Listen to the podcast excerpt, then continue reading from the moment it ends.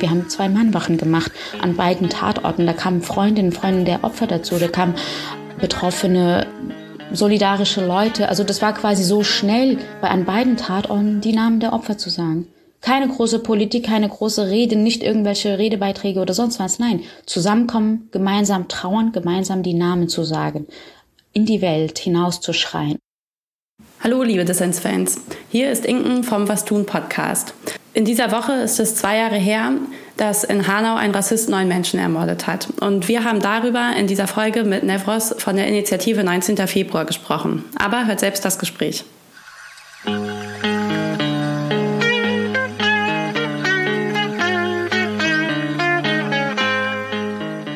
Hallo und herzlich willkommen zum Was tun Podcast. Hier sprechen wir darüber, wie die politische Linke nicht nur kämpfen, sondern auch gewinnen kann.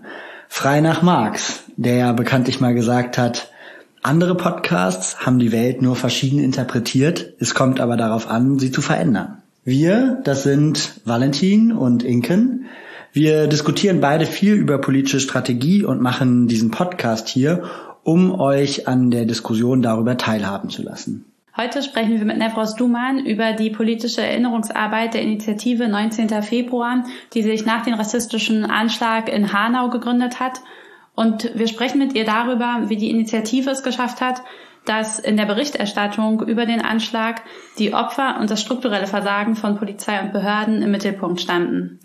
Nevros ist Aktivistin und sie kämpft in der Initiative 19. Februar in Hanau um Erinnerung, Gerechtigkeit, Aufklärung und Konsequenzen der rassistischen Anschläge.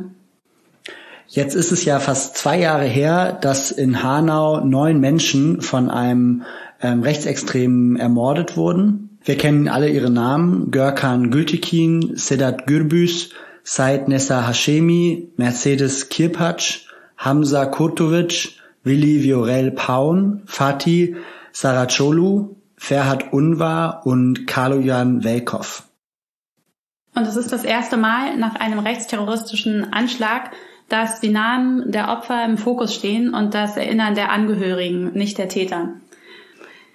Bestimmt kennt ihr ähm, ja auch den Hashtag Say Their Names, mit dem die Initiative eigentlich ab Tag eins nach dem Anschlag auch genau dazu aufgefordert hat, nämlich die Namen der Opfer in den Fokus zu stellen und ihre Namen immer wieder ähm, und auch überall in Deutschland zu nennen und halt nicht den Namen des Täters, den ich zum Beispiel auch gar nicht kenne.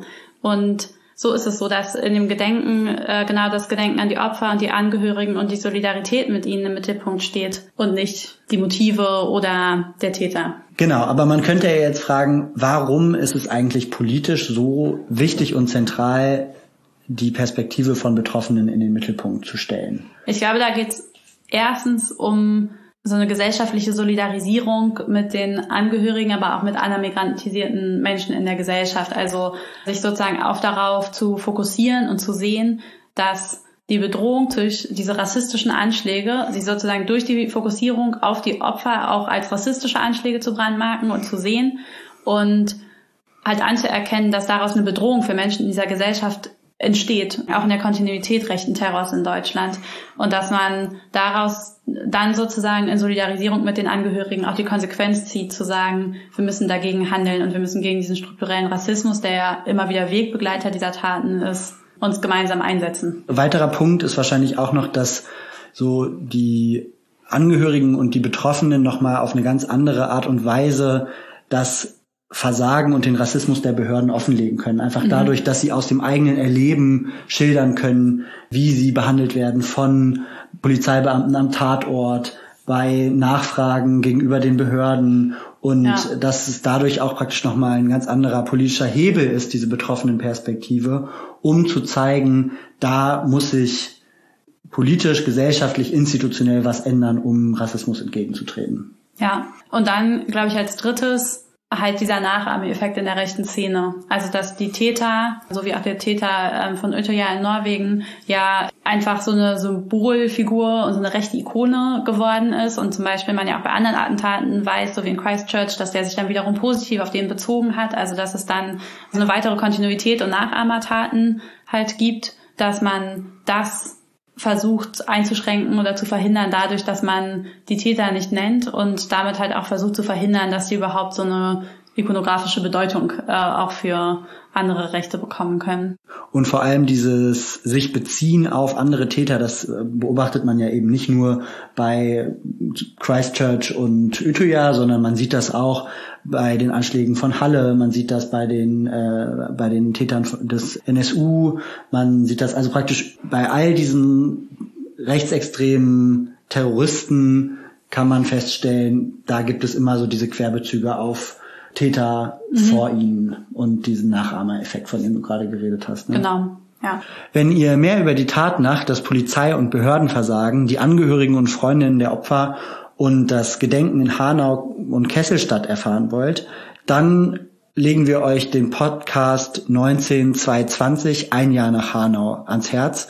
Ähm, hört da mal rein, wenn ihr es nicht eh schon getan habt. Da kriegt ihr nochmal einen sehr genauen Eindruck davon, was in der Tatnacht genau passiert ist und auch wie die äh, Beamten und Behörden mit den Angehörigen umgegangen sind. Genau, wir wollen heute aber vor allem über die Initiative sprechen und darüber, wie die Initiative und die Angehörigen das nach dem Anschlag gemeinsam geschafft haben, das rassistische Nachrichtennarrativ zu durchbrechen, dass ja meistens vorher auf die deutschen Täter, aber nicht auf die nicht weißen oder rassistisch diskriminierten Opfer fokussiert haben. Und dafür sprechen wir heute mit Nevros und bevor wir jetzt wirklich gleich in das Gespräch starten, wollten wir euch noch zwei Hinweise geben, weil die sonst vielleicht ein bisschen verwirren im Gespräch. Und zwar spricht Nevros mehrfach vom Netzwerk Welcome United und das ist ein antirassistisches politisches Netzwerk von Aktivistinnen und Aktivisten, die schon seit vielen Jahren vernetzt sind und als zweites ist es so, dass wir Nevros angefragt haben, über den Hashtag Say Their Names als Kampagne zu sprechen. Und ähm, wir im Vorgespräch mit Nevros darüber gesprochen haben und sie ähm, dann gesagt hat, dass es ihr sehr wichtig ist, dass es halt keine Kampagne ist, sondern dass das Gedenken und die Initiative weit darüber hinausgehen, weil es halt kein Ende gibt. Sozusagen eine Kampagne wird ja immer vom Anfang bis zum Ende gedacht und geplant und durchgeführt und dann ist sie auch vorbei. Und Nevros hat einfach nochmal sehr stark in den Vordergrund gestellt, dass die Auswirkungen des Anschlags und das Erinnern daran halt immer weitergehen und auch für die Angehörigen und für die Initiative 19. Februar halt kein Ende haben. Und dass ihr deswegen sehr wichtig ist, dass wir nicht von einer Kampagne sprechen. Ähm, Im Gespräch nehmen wir da noch ein paar Mal Bezug drauf, nur dass ihr das dann äh, versteht. Ja, und äh, das war's dann auch mit der Vorrede und wir starten in das Gespräch mit Nevros.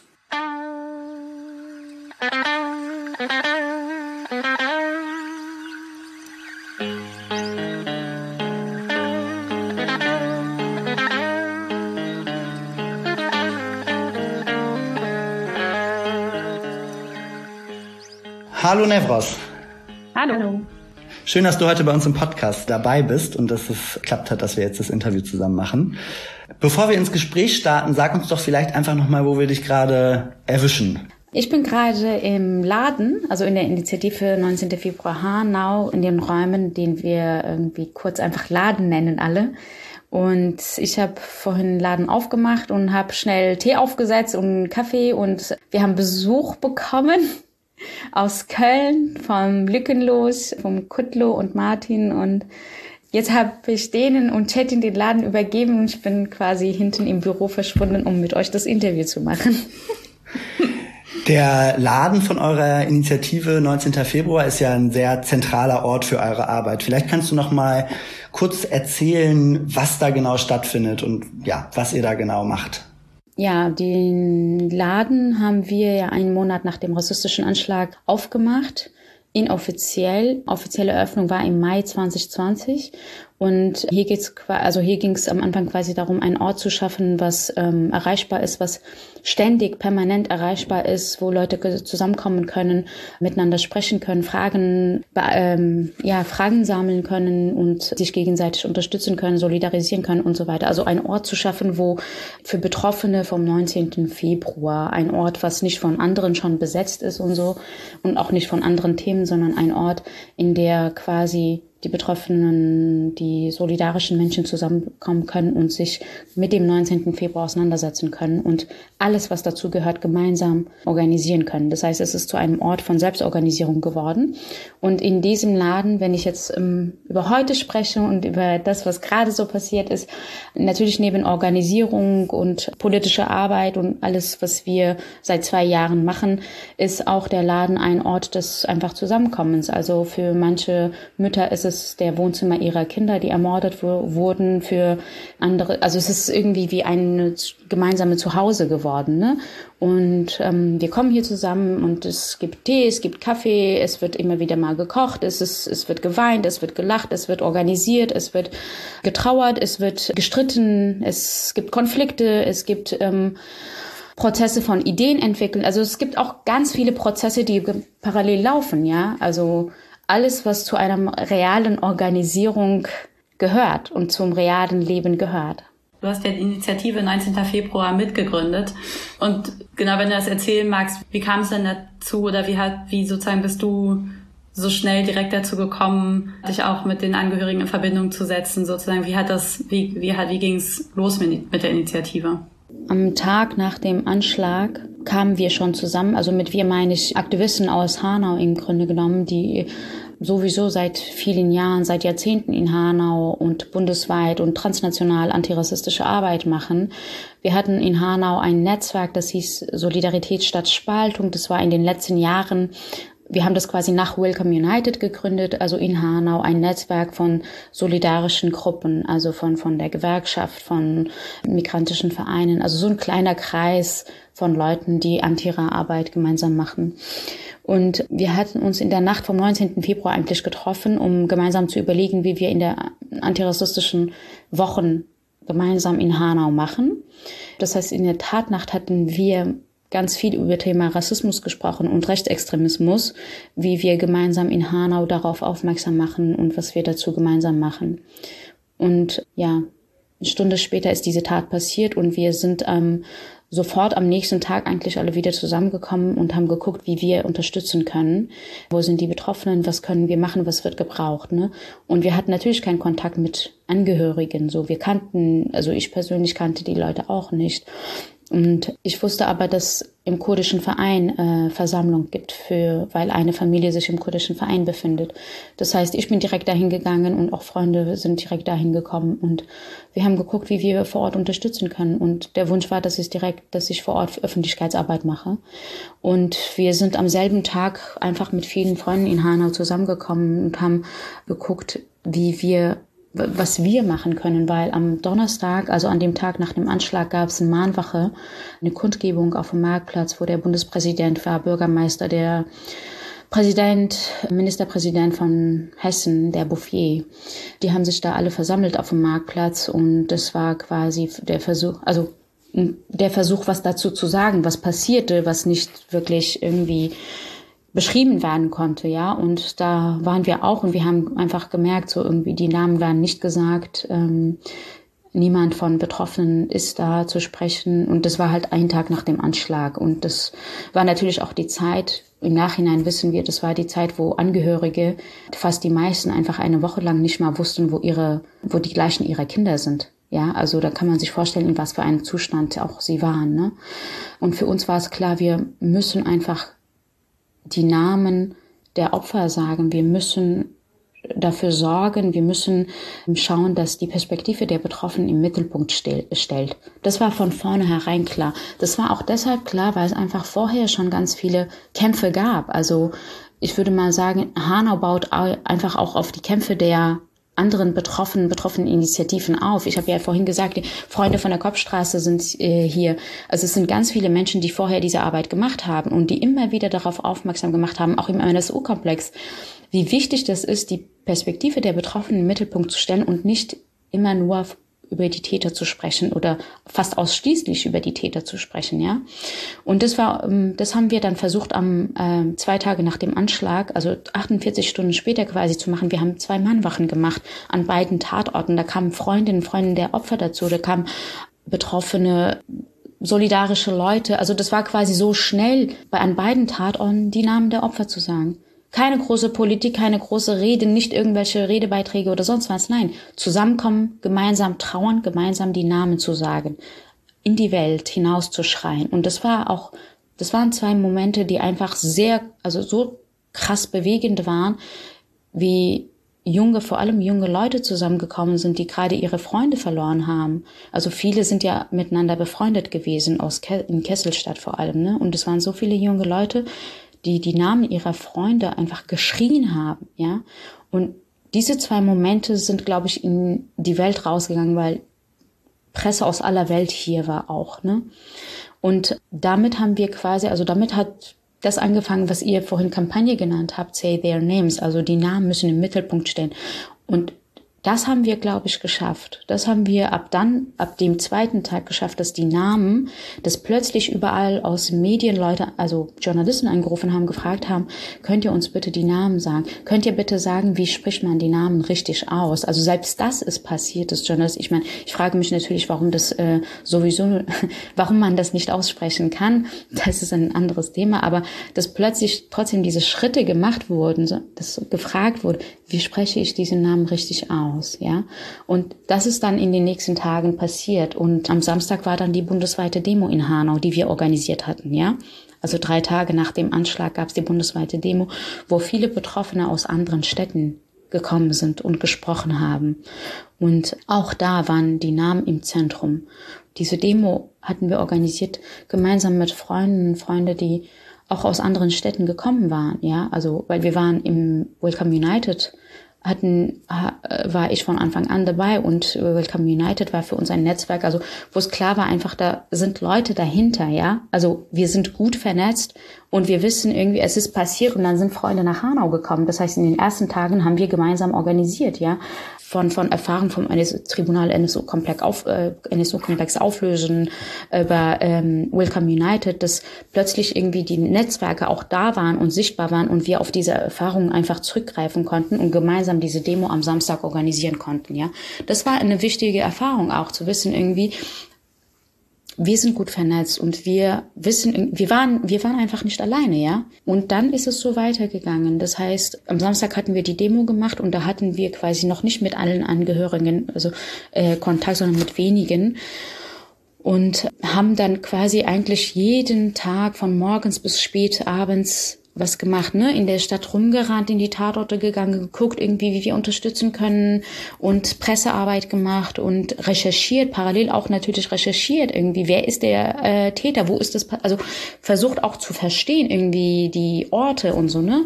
Und nach einer Woche also das war in, innerhalb von dieser Woche war es eigentlich ein offenes Treffen, wo viele Leute dazugekommen sind, so aus Hanau. Ne?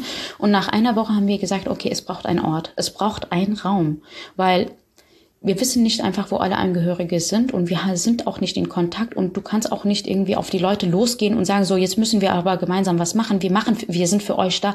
Nein, so funktioniert das eben halt nicht, ne? sondern es ist halt alles seine Zeit. Mit wem du wann in Kontakt kommst, hat auch seine Zeit und unterschiedliche Orte und Räume, wo du die Betroffenen auch begegnest. Und das ist nicht irgendwie, wir sind da und wir suchen jetzt alle auf und bringen alle zusammen. So funktionierte das halt nicht. Und nach einer Woche war es klar, wir brauchen einen Ort. Wir brauchen einen Ort, was dem 19. Februar quasi gehört. Wo Leute, also was niederschwellig ist, ein Ort, was erreichbar ist, sieben Tage in der Woche offen ist, wo Leute kommen können, sein können, reden können und wo es zugehört wird. Zuhören. Und das war das, was wir monatelang gemacht haben. Zuhören, zuhören, zuhören. Einen Monat später haben wir den Raum aufgemacht. Auch wo ich sage, irgendwie, aufgrund unserer bundesweit, also aufgrund unserer Erfahrungen Netzwerke, die wir vorher hatten, waren wir in der Lage, innerhalb von einem Monat einen Ort zu finden, die also ohne dafür Finanzierung zu haben, ohne eigentlich zu wissen, wie wird dieser Raum, also wie wird es aufgenommen, ne? Wir haben den Raum aufgemacht einen Monat später, das war während Lockdown. Also nach dem Anschlag kam auch noch Lockdown, das heißt, es war zu, dicht, alles war dicht, ja? Und das war der einzige Ort, der dann aufgemacht hat und sieben Tage in der Woche von morgens bis spät abends offen war, wo Menschen einfach kommen konnten. So. Und der Raum hat sich dann ab dann gemeinsam gestaltet. Also wir haben den Raum, wie es drinnen aussieht, ne? Also welche Ecken da gibt, wie es aussieht, das wurde alles gemeinsam gestaltet. Und als wir den Raum aufgemacht hatten, hatten wir Kontakt mit zwei äh, Familien und mehreren betroffenen jugendlichen Überlebenden, ja. Und nach und nach ist es mehr geworden. Wir haben am ersten ein Monat nach dem Anschlag, also am, einen, äh, am 19. März, die erste Gedenkveranstaltung gemacht in Kesselstadt. Und da hatten wir Kontakt mit mehr, also das war der, die erste Gedenkveranstaltung mit mehreren Familien. Und es war auch, wie wir das gestaltet haben. Und was wir da gesagt haben, ist abgesprochen worden. Wie können wir das sagen? Was sollen wir sagen? Ist auch abgesprochen worden. Das war vier Wochen später die erste Gedenkveranstaltung in Kesselstadt während Lockdown mit Familien. Und so ist es weitergegangen. Im April haben wir das weitergemacht. Im Mai, im Mai haben wir offiziell eröffnet. Da waren schon alle da. Und wir haben quasi dann es haben sich einfach unglaublich viele unterschiedliche Gespräche entwickelt, von Beratung bis zu Einzelunterstützung äh, bis ähm, hin zu also Aktengruppe, Recherche und also ganz viele unterschiedliche Bereiche, die sich entwickelt haben, je nach Bedürfnisse der Personen, die hier, die hier waren. Und in den ersten Monaten haben sich auch schon diese ersten vier zentrale Forderungen entwickelt. Ihr kennt sie, also Erinnerung, Gerechtigkeit, Aufklärung, Konsequenzen. Das sind vier Forderungen, die sich gemeinsam entwickelt haben aus den Gesprächen, aus den Recherchen, aus dem, was hier passierte und was hier organisiert wurde. Und entlang dieser vier Forderungen arbeiten wir quasi seit ungefähr zwei Jahren. Das ist die Stärke da drin, würde ich sagen. Also diese gemeinsame Organisierung, dass äh, die Stimmen der Betroffenen einfach unglaublich stark präsent sind. Und ich würde mal sagen, es geht nicht nur darum, das Leid der Angehörigen, dass die Angehörigen ihre Leid im Vordergrund zu stellen, sondern auch parallel, was sehr stark ist, ihre Fragen an die Politik und an den Staat, das ist sehr präsent. Und wenn wir gucken, dann kommt es vor allem von Angehörigen, die nämlich Fragen stellen, warum wurde diese Tat nicht verhindert? Sie stellen die Fragen, die Polizei hier hat nicht funktioniert. Sie stellen fest, der Innenminister übernimmt keinerlei Verantwortung. Sie gehen damit in die Presse, wie bei Familie Paun. Mein Sohn hat vier, dreimal die Polizei angerufen und die Polizei ist schuld daran, dass mein Sohn gestorben ist. Das sind die Angehörigen, die eben diese Feststellungen, die alle sehr politisch sind, in den Mittelpunkt stellen und die darüber sprechen, die das in die Öffentlichkeit tragen, die im Mittelpunkt stehen und sagen, der Innenminister muss zurücktreten. Es muss politisch Verantwortung übernommen werden, weil hier nämlich alles schiefgelaufen ist und zwar seitens der Behörden schiefgelaufen ist. Ne? Also das darf man nicht getrennt voneinander sehen. Das eine ist natürlich in den, also das, wenn man sich anschaut, was die Stimmen der Betroffenen irgendwie im sind und was sie äh, berichten, sie sind alle sehr unterschiedlich. Das kann man auch festhalten. So unterschiedlich wie wir auch sind, so unterschiedlich sind auch natürlich alle Betroffenen, wie sie reden, wer wie Politik macht. Alles ist sehr also es ist unglaublich vielfältig und vielstimmig. Und es bringt aber, es ist hier ein Prozess von irgendwie, was uns irgendwie vereint ist, dass die Ziele gleich sind. Wir wollen Aufklärung. Wir wollen, dass endlich Konsequenzen gezogen werden. Und das ist das, was sehr stark im ersten Jahr vor allem in, in, in der Öffentlichkeit war. Ne? Also auf, also fordern, Forderung nach Aufklärung und Konsequenzen. Und das, was eigentlich nicht die Aufgabe der Betroffenen ist, nämlich diese Recherche und dieses, also selbst zu recherchieren und Ermittlungen zu führen, das ist die Aufgabe der Behörden, was auch in Hanau eben nicht passiert. Weshalb Betroffene die ganze Zeit Recherchearbeit machen und die ganze Zeit in die Öffentlichkeit gehen und sagen, das und das und das und das ist schiefgelaufen und wir wollen Verantwortliche, wir wollen, dass darin Verantwortung übernommen wird, ja. Das kommt von Be Betroffenen. Eigentlich sind sie diejenigen, die sich hätten irgendwie in Ruhe trauern müssen. Die Aufgabe des Staates ist doch äh, aufzuklären und Antworten zu liefern. Das passiert aber eben die ganze Zeit nicht. Was passiert ist, dass wir seit zwei Jahren unaufhörlich jeden Tag diesen Raum aufmachen, reden, wir, was machen wir, wie machen wir es, welche Aktionen, welche Kampagnen, wie, wie machen wir Lobbyarbeit, müssen, mit wem müssen wir noch reden, welche Briefe schreiben wir noch und, und, und, um quasi kontinuierlich auf das, was passierte, aufmerksam zu machen. Hey, sorry für die kurze Unterbrechung. Du hörst den Was tun Podcast. Und falls dir gefällt, was du hörst, dann haben wir eine ganz kurze Bitte an dich. Nimm dir jetzt eine Sekunde Zeit und lass uns eine Bewertung da. Klick einfach auf die fünf Sterne und damit hilfst du uns ungemein dabei, mit unserem Podcast noch mehr Menschen zu erreichen. Also jetzt bewerten und dann viel Spaß beim Weiterhören. Du hast, also wir haben in einem anderen Text von dir auch das Wort Erinnern als politische Praxis gelesen. Ist sozusagen diese Gleichzeitigkeit von halt äh, Trauern, aber auch politische Konsequenzen einfordern. Ist das so ein bisschen was, was du so darunter verstehst? Erinnern als politische Praxis, ich meine, Erinnerung an sich, Erinnern an das, was geschehen ist, ist politisch. Warum? Weil wir über Konsequenzen sprechen. Wir erinnern an die Namen, wir erinnern an die Menschen, weil es hier immer immer vergessen wurde in diesem Land, dass es um Menschen geht, die ermordet wurden, ja? Es ging immer nur um Zahlen, Zahlen, Zahlen. Wir erinnern an die Namen, damit es auch klar wird, es geht um Menschen, die eine Geschichte haben, die eine Familie haben, die Freunde haben, die was gemacht, also an Menschen, ja, die einen Namen hatten. An das zu erinnern, aber gleichzeitig auch an das, was geschehen ist und was nicht verhindert wurde, zu erinnern. Wir müssen doch erinnern, damit wir die Zukunft anders gestalten können. Wir müssen auf die Fehler hinweisen, damit sie Konsequenzen gezogen werden können. Das heißt, Erinnern muss man, ähm, ohne Erinnerung kannst du die, also ohne zu erinnern, kannst du die Gegenwart, die Zukunft überhaupt gar nicht verändern. Also dann bleibt alles eben so, wie es immer war. Es wird vertuscht, es wird nicht aufgeklärt, es wird nicht ernst genommen, Rechte werden nicht ernst genommen und dann passieren Anschläge. Betroffene werden nicht ernst genommen und passieren Anschläge, ja. Das, darum ist für mich, also erinnern als politisches Praxis, erinnern heißt verändern, sagen wir auch hier in der Initiative, ja. Erinnern heißt verändern. Was wollen wir? Also wir wollen ja Veränderung. Diese Arbeit ist dafür, dass solche Taten sich nicht wiederholen. Die Arbeit ist dafür, dass die Behörden endlich lernen, aus ihren Fehlern lernen. Die Arbeit ist dafür, dass die Ermittlungsbehörden ihre Arbeit machen und nicht die Behörden, äh, nicht die Betroffenen die Arbeit der Ermittlungsbehörden machen, ja.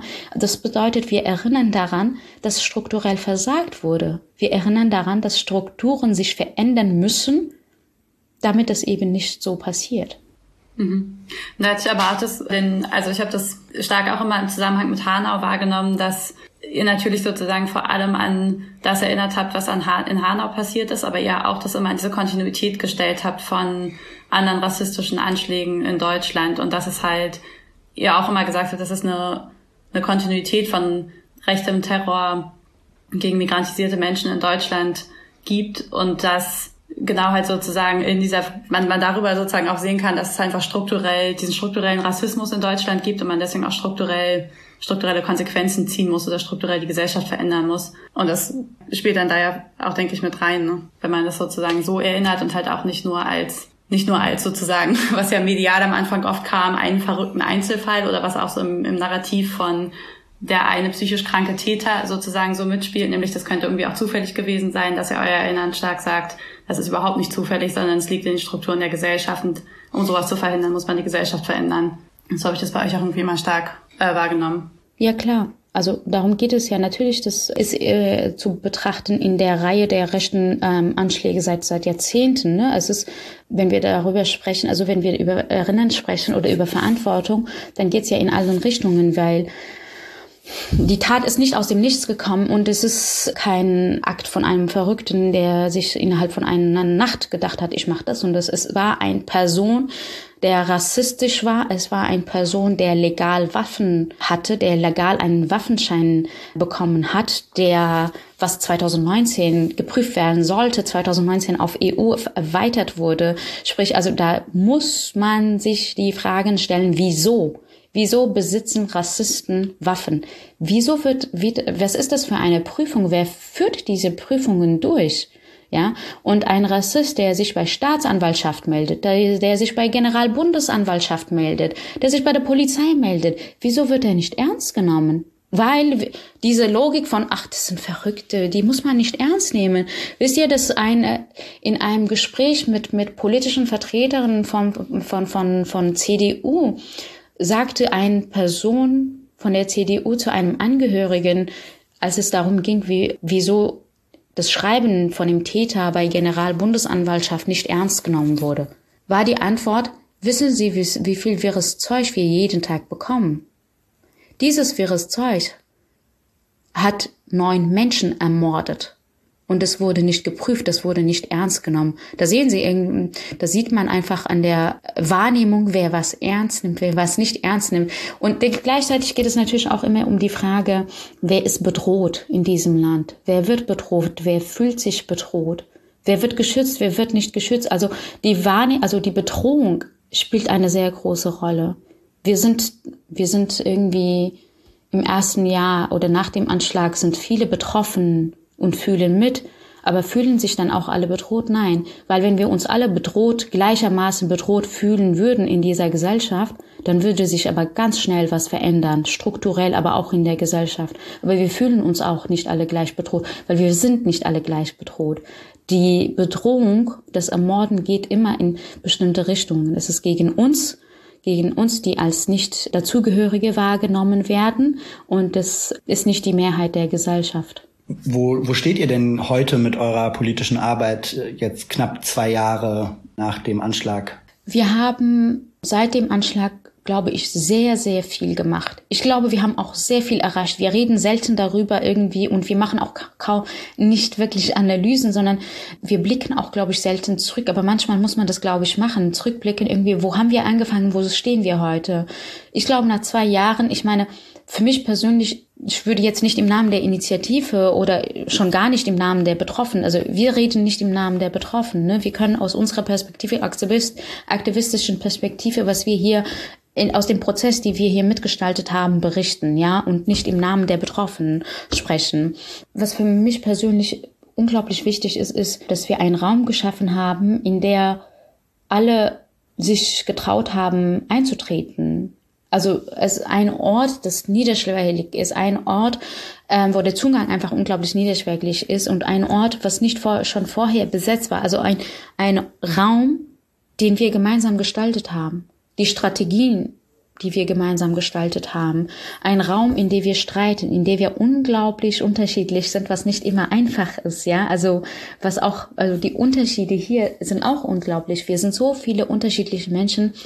Ich meine, dieser Raum ist nicht, es ist kein Hobby, es war nicht ein Hobby oder es ist nicht so, wir machen uns mal Gedanken über eine Kampagne, wir, was können wir gegen Rassismus machen? Nein, dieser Raum ist aus Not entstanden, aus einem terroristischen Anschlag ist dieser Raum entstanden. Das heißt, da ist, dass man zusammengekommen ist, ist auch, kann man auch sehen, das ist eine Schicksalsgemeinschaft, nicht weil man sich das freiwillig ausgesucht hat. Ich arbeite mit Person XY. Eigentlich sind wir politisch total krass unterschiedlich, aber trotzdem sind wir in einem Raum. Ja? Und das ist eine Herausforderung, die Vielfalt, die Vielstimmigkeit, die Unterschiede aushalten zu können und jedes Mal aushandeln zu können in einem Raum. Das ist unglaublich wichtig und das ist das, was glaube ich viele auch viele linke Gruppen gar nicht aushalten können. Unterschiede zu anzuerkennen, auszuhandeln und nicht also es gibt nicht schwarz und weiß, ja. Wir müssen die ganze Zeit aushandeln und wir haben es gibt auch nicht so ein Konzept von so und so laufen die Dinge. Nein, heute wir machen irgendwie Familientreffen, wir machen Treffen an, äh, einmal in der Woche, manchmal alle zwei Wochen und dann reden wir, das machen wir so und strategisch werden wir das so und so machen. Eine Woche später sieht alles anders aus, dann wird alles umgeschmissen. Das ist dann nicht mehr so, weil die Relevanz, also was heute ist wichtig ist, ist vielleicht in einer Woche gar nicht mehr so wichtig. Also diese Flexibilität da drin zu haben, ist auch unglaublich wichtig und auch ja politische Konflikte in, in dem Prozess zu haben, die aushalten zu können, ist auch wichtig. Und was so die Ebene der Konsequenzen auf institutioneller Ebene angeht, hat sich da irgendwie schon was bewegt jetzt in den fast zwei Jahren? Wir haben natürlich, ähm, was ich am Anfang gesagt habe, dass wir entlang dieser vier Forderungen arbeiten. Ne? Erinnerung, Gerechtigkeit, Aufklärung, Konsequenzen. Zum Thema Erinnerung. Ich würde sagen, in der, in, wir haben unglaublich viel dazu gemacht und wir erinnern und wir erinnern. Wir erinnern, wir treffen uns an jedem 19. des Monats und erinnern. Seit zwei Jahren ungefähr, ja. An jedem 19. kommen wir zusammen. Und es gibt in anderen Städten passiert das auch. In Stadt Hanau wurden an beiden Tatorten Gedenktafeln aufgestellt nach 嗯 sechs Monaten. Wir haben das auch schon früher gemacht. Wir haben gemeinsam mit Angehörigen Gedenktafeln eingerichtet. Stadt Hanau hat diese Gedenktafeln gemacht. Dann wurden für Willi Viorel Paun extra ein Kreuz, so wie sich die Familie gewünscht hat, an dem Tatort, ein Kreuz hingestellt und auch eine Tafel, wo drauf steht, Willi hat dreimal die Polizei angerufen und kam nicht durch und kam deshalb ums Leben, so, ne? Also, das heißt, seitens der Stadt Hanau ist zum Erinnerung auch Gedenktafeln aufgestellt an beiden Gedenkorten. Auf dem Friedhof ist ein riesengroßes Gedenktafel, wo die Geschichte der einzelnen Personen steht und so weiter. Also da zum Thema Erinnerung ist auch einiges passiert. Was so ein bisschen stockt, ist dass der Prozess um Denkmal. Da gibt's, da ist noch nicht alles klar. Und wir haben gefordert zum Thema Gerechtigkeit. Wir sagen, wir haben und da gibt es unglaublich viel Erfahrung. Das muss man nicht jedes Mal wiederholen. Nach dem Anschlag waren viele, so viele Leben zerstört. Also unglaublich viele Menschen sind einfach nicht mehr schwerst traumatisiert, sind nicht mehr in der Lage, irgendwie arbeiten zu gehen und vor allem gar nicht mehr in der Lage, arbeiten zu gehen, wenn sie die ganze Zeit die Arbeit der Sicherheitsbehörden machen müssen, nämlich selbst ermitteln und versuchen, die ganze Zeit Antworten auf ihre Fragen zu bekommen. Du kannst dich, du kannst nicht trauern, wenn du nicht eine Klärung in der Sache hast, ja. Und das bedeutet auch, dass die Leben einfach, äh, dass die Menschen einfach auch finanziell viel verlieren, ja. Es wird, also es ist Menschen, die vorher gearbeitet haben und Lohn hatten, das existiert dann einfach nicht mehr. Es ist unglaublich viel, vieles fällt weg. Und da sagen wir, die, der Staat muss Verantwortung übernehmen. Und wir haben schon im ersten Jahr gemeinsam mit Verbänden, mit dem VBRG, mit Response, mit Angehörigen, mit Stadt Hanau, wir haben ein Opfer gefordert. Den haben wir auch sehr schnell durchgesetzt. Eigentlich innerhalb von zwei Monaten haben wir ein Opfer durchgesetzt. T zumindest die Ansage vom Land Hessen, dass sie das machen werden. Dies Opferfonds sah aber nicht so aus, wie wir das wollten. Wir wollten ein Opferfonds für Opfer von rechter Gewalttaten. Ja, in Hessen, weil an, es ist an der höchsten Zeit ganz besonders das Land Hessen äh, für politische äh, für rechte Morde Verantwortung übernimmt. Ja, ähm, letztendlich wurde ein Opferfonds eingerichtet für Opfer von Gewalttaten, das heißt ein allgemeiner Opferfonds, aber daraus wurden auch die Familien in Hanau haben quasi eine besondere Stellung, also die Opferfamilien, auch Familie Lübcke hat da, da drin eine besondere Stellung, so. Das heißt, wir haben trotzdem ein Opfer durchsetzen können, auch wenn der nicht so komplett so war, wie wir uns das gewünscht haben oder gefordert haben. Dann haben wir einen Untersuchungsausschuss ins Leben rufen können. Ja, also der Untersuchungsausschuss ist nicht passiert, weil das Land gedacht hat oder die Parteien, also das ist jetzt wichtig, sondern weil das die ganze Zeit Lobbyarbeit war und wir dafür offene, also Abgeordnete hatten, die einfach total offen dafür waren, die das auch gepusht haben. Also von verschiedenen Parteien Abgeordnete, die da dahinter standen und das durchgesetzt haben. Das heißt, diese Einsetzung des Untersuchungsausschusses war quasi auch der Druck und die Arbeit von Angehörigen betroffen und der Initiative aus Hanau. Den Untersuchungsausschuss gibt es schon. Seit Dezember läuft er und die ersten, die gesprochen haben und jetzt am kommenden Freitag, am 21. Januar weiterhin sprechen, sind Angehörige. Das gab es auch noch nicht. Das heißt, aber wir haben dafür auch Druck gemacht. Das heißt, Erst sollten Sachverständige im Untersuchungsausschuss eingeladen werden und wir haben uns dafür eingesetzt, dass zuerst bitteschön die Angehörigen, die Betroffenen zuge äh, denen zugehört werden muss. Dazu machen wir äh, Öffentlichkeitsarbeit und Mahnwachen vorne vor dem Hessischen Landtag. Dann haben wir, dann gab es natürlich von Angehörigen unterschiedliche Strafanzeigen ja, die wurden eins nach dem anderen eingestellt, aber da sind wir noch dahinter. Wir haben eine Kampagne laufen, eine Spendenkampagne, weil wir zusammen, weil wir mit Forensic Architecture zusammenarbeiten. Ihr habt das wahrscheinlich schon gesehen zum Thema Notausgang, was ja ein Thema seit einem Jahr eigentlich, seit Januar 2021 in der Presse ist. Not, der geschlossene Notausgang. Wer hat diesen Befehl gegeben, dass der Notausgang zu ist? Hätten die Betroffenen das überleben können oder nicht? In der Arbeit mit Forensic Architecture wurde klar, fünf Personen hätten durch den Notausgang fliehen können, wenn diese offen gewesen wäre weil die Betroffenen sagen, der Notausgang ist schon lange zu und das ist äh, viele, es gibt Zeugen, die sagen, das ist in, mit, äh, in Absprache mit Polizei geschlossen gewesen, ja. Und diese Arbeit kostet Geld, deshalb haben wir auch eine, äh, eine Kampagne gestartet natürlich, genauso wie für den Raum. Für den Raum haben wir, als wir den Raum geöffnet haben, auch eine Kampagne gestartet, weil das ist eine komplett unabhängige Stelle und unabhängiger Raum. Darum brauchen wir auch Spenden. Das heißt, alles basiert auf Spenden und auch die äh, forensische Arbeit und juristische Arbeit, da machen wir noch äh, weiter.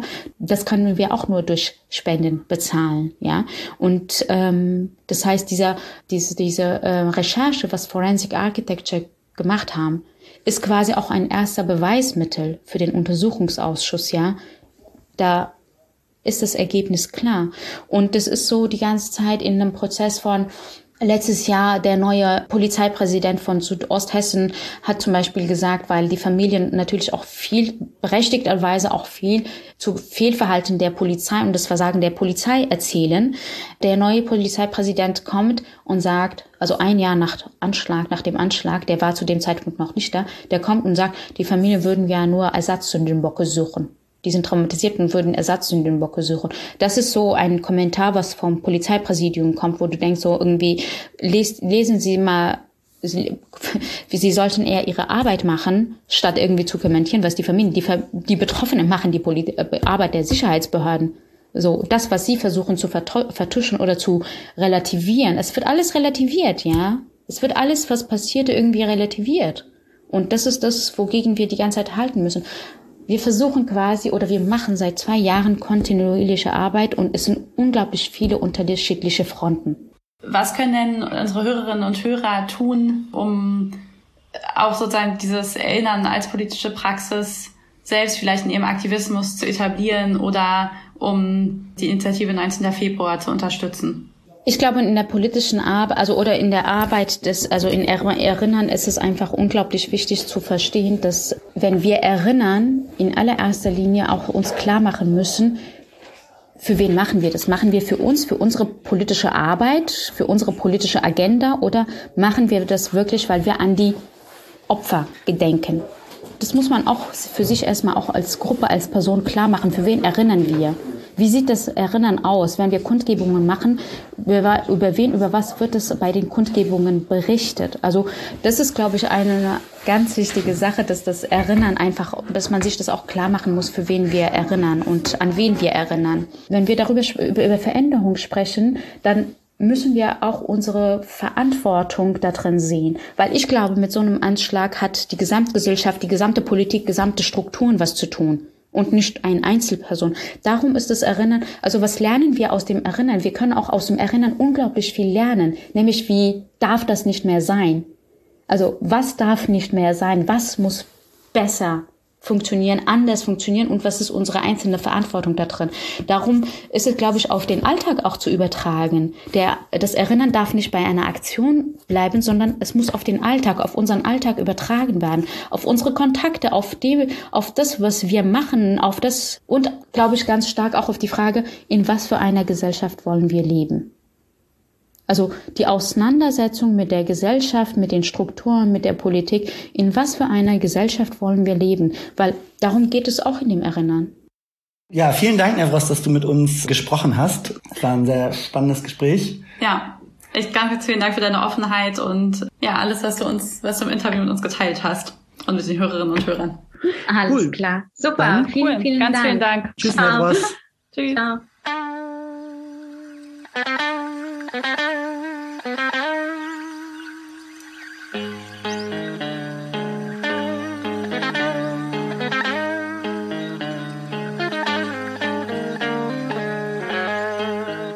Ja, da sind wir wieder und wie nach jeder Folge wollen wir jetzt nochmal die losen Enden einsammeln und ja, nochmal vielleicht mit euch zusammen überlegen, was wir strategisch lernen können aus äh, Say Their Names und der Arbeit von der Initiative 19. Februar.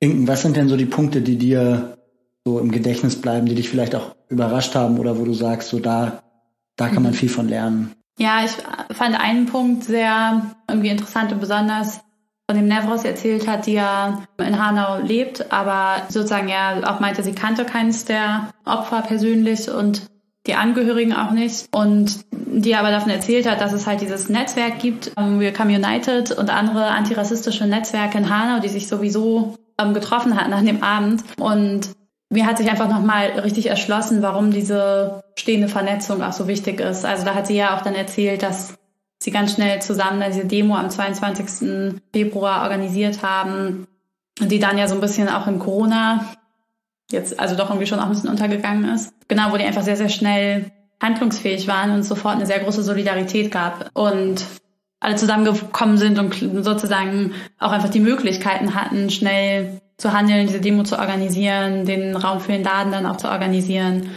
Und da ist mir einfach genau diese antirassistische Vernetzung von Aktivistinnen und Aktivisten Deutschland über dieses Netzwerk nochmal so als so wichtiger Schlüsselmoment irgendwie mhm. im Gedächtnis geblieben. Dass dann einfach dadurch Kapazitäten da waren, Leute mit Know-how sofort da diese Demo organisieren konnten und ja, und ich denke auch sofort eine Vertrauensebene irgendwie da war, mhm. ähm, zusammen zu handeln. Ja.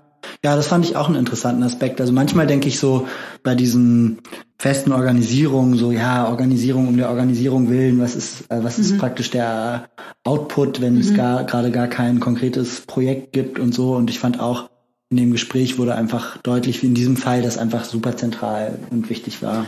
Ja, und ja irgendwie, also auch weil das Thema ja total sensibel ist und man ja auch ganz schnell total gelähmt sein könnte und es, glaube ich, so eine Vertrauensebene richtig wichtig ist, um überhaupt zusammen handlungsfähig zu werden. Mhm. ist wahrscheinlich auch äh, kein Zufall, dass ich als weiße Person, dass ich das vorher einfach nicht im Kopf hatte. Mhm. So.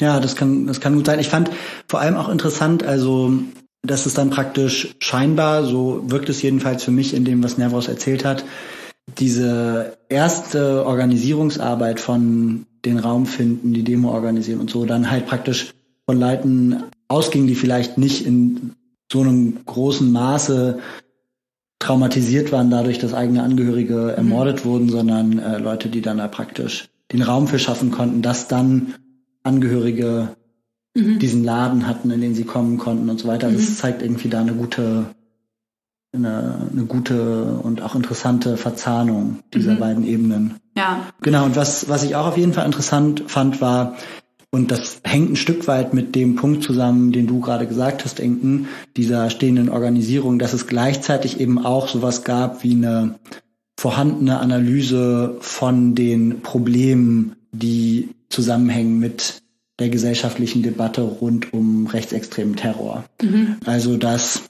scheinbar irgendwie auch schon ein geteiltes Verständnis davon gab, dass in diesen Fällen es ein Problem ist, wenn so sehr auf den Täter fokussiert mhm. wird. Auch gerade so aus den Erfahrungen von dem NSU ähm, Komplex, diese Vernetzung und Organisierung mit anderen Initiativen, wie zum Beispiel auch der Kolbstraße mhm. in Köln, die ja viel zum NSU mhm. ähm, arbeiten, da einfach sofort irgendwie klar war, was der, was jetzt der politisch irgendwie der nächste Schritt ist mhm. ja. bei so einer Tat. Genau. Und da gibt es ja einerseits so die Erfahrung aus Deutschland, aber auch internationale Erfahrungen. Mhm. Genau. Vielleicht noch kurz die, die Leute aus der Kolbstraße, die waren ja auch äh, während des Gesprächs sogar im Laden zu ja. Besuch. Das fand ich auch ähm, interessant, irgendwie auch, ich weiß gar nicht, ob man es im Kontext so sagen kann, aber irgendwie schön zu sehen, dass es auch so eine Vernetzung gibt und die Leute sich besuchen und irgendwie auch zusammenstehen in ihrer Betroffenheit und auch gegen den, gegen den rechten Terror. Genau, die, die internationale Ebene, da fand ich das auch richtig interessant und das ist was, was auch in dem Podcast, den wir ganz am Anfang schon genannt haben, der 19220, ein Jahr nach Hanau Podcast, da wird das sehr, sehr stark beschrieben, dass es ja schon im Rahmen der Black Lives Matter Proteste in den USA diesen Hashtag gab, Say Her Name, der ähm, in Reaktion auf die rassistischen Polizeimorde in den USA entwickelt wurde. Ähm, und zwar, weil Frauen meistens nicht so erinnert wurden, also weil sozusagen sich auch die Erinnerung meistens auf äh, männliche schwarze Opfer ähm, fokussiert hat und dann wurde ja die schwarze Amerikanerin Sandra Bland ähm, von der Polizei ermordet in ihrem Auto. Und daraufhin ähm, wurde dann dieser Hashtag entwickelt, Say Her Name, um genau äh, sie halt zu erinnern und auch um ihren Namen ähm, zu erinnern. Und das fand ich irgendwie auch interessant, dass äh, selbst wenn das jetzt vielleicht nicht so ein strategischer, wir müssen jetzt diesen Hashtag übernehmen, weil äh, der vielleicht schon im Kopf ist oder schon bekannt ist oder so, aber dass, dass es da so eine hohe, so eine hohe Anschluss, einen hohen, großen Anschluss gibt irgendwie auch an die Black Lives Matter Proteste in den USA und die antirassistischen, antirassistische Erinnerungsarbeit in Deutschland. Ja, vielleicht auch einfach als Teil von so einem kollektiven Erfahrungsraum, ne, mhm. in dem das praktisch rezipiert wird und dann einfach mit einfließt in die Arbeit, ohne dass man jetzt so praktisch äh, als so ein kausales mhm. kausalen Zusammenhang das irgendwie sieht. Und, und ich würde auch sagen, man, man, man sieht an der Arbeit auch ein Stück weit, gerade auch an dem Unterschied von so der direkten Reaktion auf die Anschläge ähm, 2020 und dem ersten Jahrestag am 19. Februar 2021, die Wirkung oder so die Wirkmächtigkeit von den Black Lives Matter Protesten auch in Deutschland. Also dass,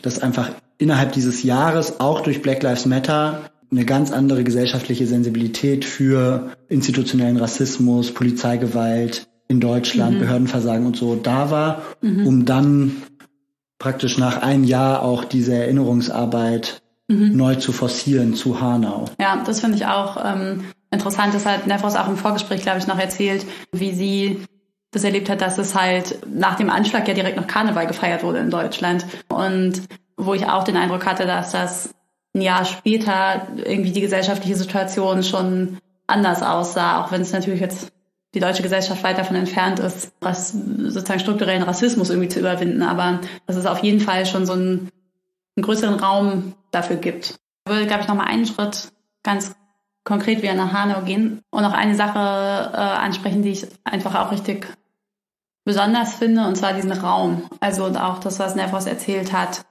ähm, wie sie diesen Raum geschaffen haben. und Mit Raum meinst du jetzt diesen Laden? Genau, die Initiative 19. Februar, die in diesem Laden sozusagen offenen Raum für die Angehörigen geschaffen hat, die da hinkommen konnten. Und da hat Nevros ja auch erzählt, dass sie am Anfang vor allem mit dieser einen Familie, die auch im kurdischen Verein ist, Kontakt hatten und dann auch mit verschiedenen Freundinnen und Freunden ähm, von den Ermordeten. Und dass sie dann den Raum geschaffen haben, einfach damit die Leute da zusammenkommen können und dass es ja dann auch mehrere Wochen gedauert hat, bis alle Familien, bis sie im Kontakt waren mit allen Familien und bis genau Angehörige aus allen Familien da hingekommen sind. Das fand ich sehr besonders, weil das, ich das auch sehr einfühlsam fand, irgendwie, dass sie halt nicht, das hat sie auch erzählt, nicht, dass man nicht zu den Angehörigen hingehen kann und denen sagen kann, hier, wir müssen jetzt, das ist alles strukturell und wir müssen jetzt dazu eine Kampagne machen zum Beispiel, sondern dass man halt einen Raum schafft, in dem Leute zusammenkommen können und dann mit gemeinsam halt guckt, was gerade dran ist und was gerade notwendig ist ähm, und zusammen trauert und ähm, erinnert und wird ja auch gesagt, streitet ähm, und halt auch diese politischen Forderungen entwickelt. Und ja, ich glaube, die haben da echt was sehr Besonderes und Wichtiges für die Erinnerungsarbeit geschaffen. Mhm. Ja, man hat ja auch, oder ich habe manchmal den Eindruck, dass so innerhalb von linken Gruppen manchmal, also einerseits ist es irgendwie, sagen alle immer wieder, ja, es ist wichtig, die Betroffenen irgendwie im Boot zu haben und auch so, gerade in so klassischer Kampagnenarbeit mhm. macht, man, macht man das ja auch ganz viel. Ne? Dann zeigt man, in Antikohlekämpfen praktisch den Bauern, der bedroht ist vom Kohletagebau, mhm. der da schon sein ganzes Leben lang ist und so weiter. Und der soll dann praktisch sprechen, weil es eine authentische Sprecherposition ist und so weiter.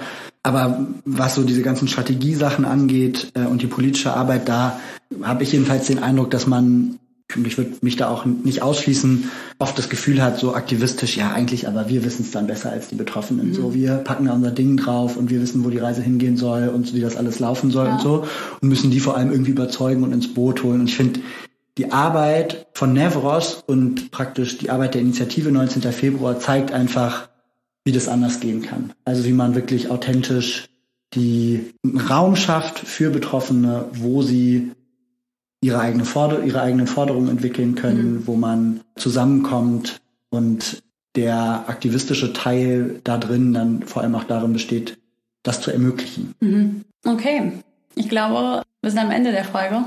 Ja, ich fand es ganz schön herausfordernd, weil es einfach ein total schwieriges Thema ist und irgendwie ich das selber ganz so einfach finde, dass man nicht stehen bleibt bei diesem, oh Gott, alles ist so schockierend und jetzt sozusagen man dann aber wieder darin so verharrt, sondern auch tatsächlich darüber sprechen kann, wie man weiter handeln kann und aber wirklich irgendwie das auch mit einer Sensibilität dafür macht, dass andere Leute halt einfach ganz konkret betroffen sind und ich als weiße Person aber einfach nicht bedroht bin und wenn dann als Teil der Gesellschaft betroffen bin. Aber ich hoffe, dass es euch beim Hören dass ihr vielleicht auch noch was mitgenommen habt oder was gelernt habt oder vielleicht Lust habt, noch den anderen Podcast zu hören. Mhm. Ähm, ja, ja, ich fand auch, also ich fand es auch herausfordernd, gerade auch mit so einer Strategiebrille darauf zu schauen, weil es einfach was ganz anderes ist, ob man zusammenkommt und sagt, ja, zu diesem Thema machen wir jetzt eine Kampagne und wie sieht die Strategie aus und so weiter. Oder ob man, ob es um eine Organisation geht, die halt als Antwort auf einen rechtsextremen Terroranschlag ja. sich entwickelt hat. Und trotzdem konnte ich viel aus dem Gespräch mit Nevros mitnehmen und hoffe, ihr konntet das auch.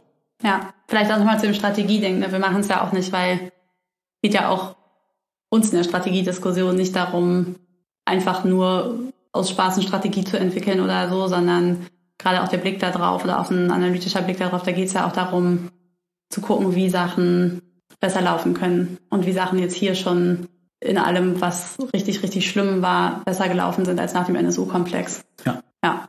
Okay, dann äh, sagen wir Tschüss für heute und bis zum nächsten Mal. Tschüss.